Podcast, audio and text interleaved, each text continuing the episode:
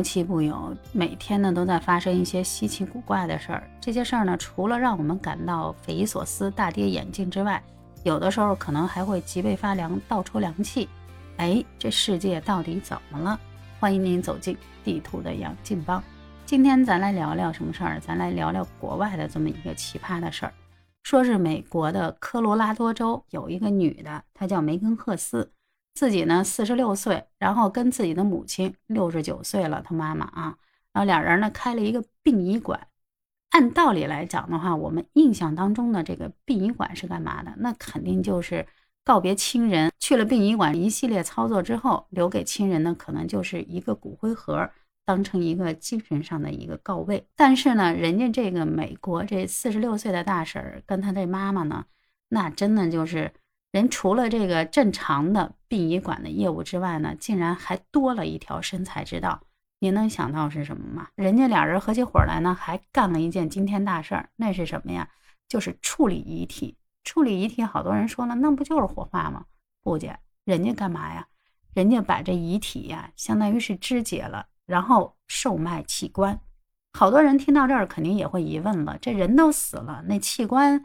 他也没有生命力了，谁去移植呢？还有什么价值啊？那您就搞错了。人家一些医学机构对这个遗体呢，那肯定是平常都有需求，比方说是研究头颅、四肢之类的。这呢娘俩呢就干起了这个事儿。哎，这女的呢，她呢负责联系业务，她妈六十九岁呢还负责肢解尸体。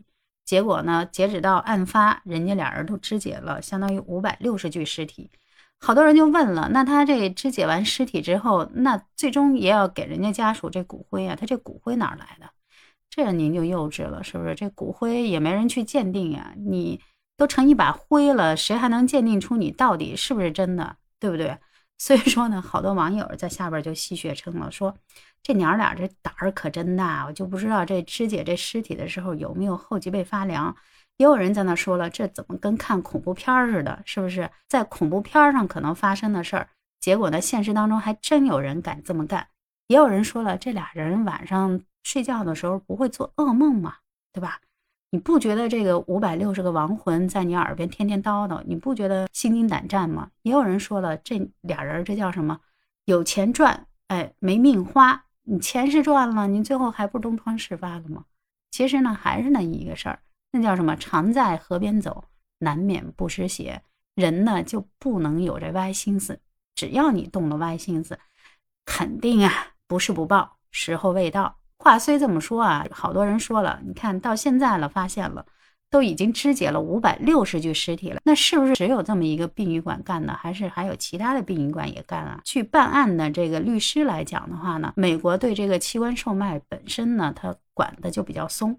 所以呢，也给了这些人可乘之机。不管怎么着呢，他反正是触犯法律了。据美国媒体报道，殡仪馆这老板娘呢，最后被判刑二十年。他那六十九岁的妈妈跟着他也倒霉了，也没逃过这劫，就判了十五年。反正怎么说呢，就因为他这行为，肯定给人家家属造成了很大的一个伤害。你想啊，人家家属好容易觉得这亲人已经离去了，人家就觉得这骨灰盒里装的肯定是我亲人火化了之后的这个骨灰。那没成想，这骨灰还不定什么做成的。也有人在那说呢，这难道还会催生一个新的什么行业吗？以后来一个骨灰鉴定师？哎呀，别扯了，我觉得这就扯得有点远了。就其实还是咱们中国传统的那句话：人在做，天在看。坏事做多了，难免出门你就得崴一下脚。不信你瞅瞅，是不是？他们这叫什么？这叫全军覆没，全都被端了呗。其实这就说明一个道理：有些钱能赚。有些钱不能赚，不管干什么，自己心里得有一个数，是不是？合着跟我们日常生活当中也一样的道理。虽然说呢，没钱是万万不能的，但哪些钱该赚，哪些钱不该赚，这可得想好了。没准想不好，那你就锒铛入狱，赔了夫人又折兵。好了，那今天的节目就到这儿了。如果您喜欢地图的杨金帮呢，忘了点赞、关注、转发加留言，还有五星好评。我们下期再见，拜拜。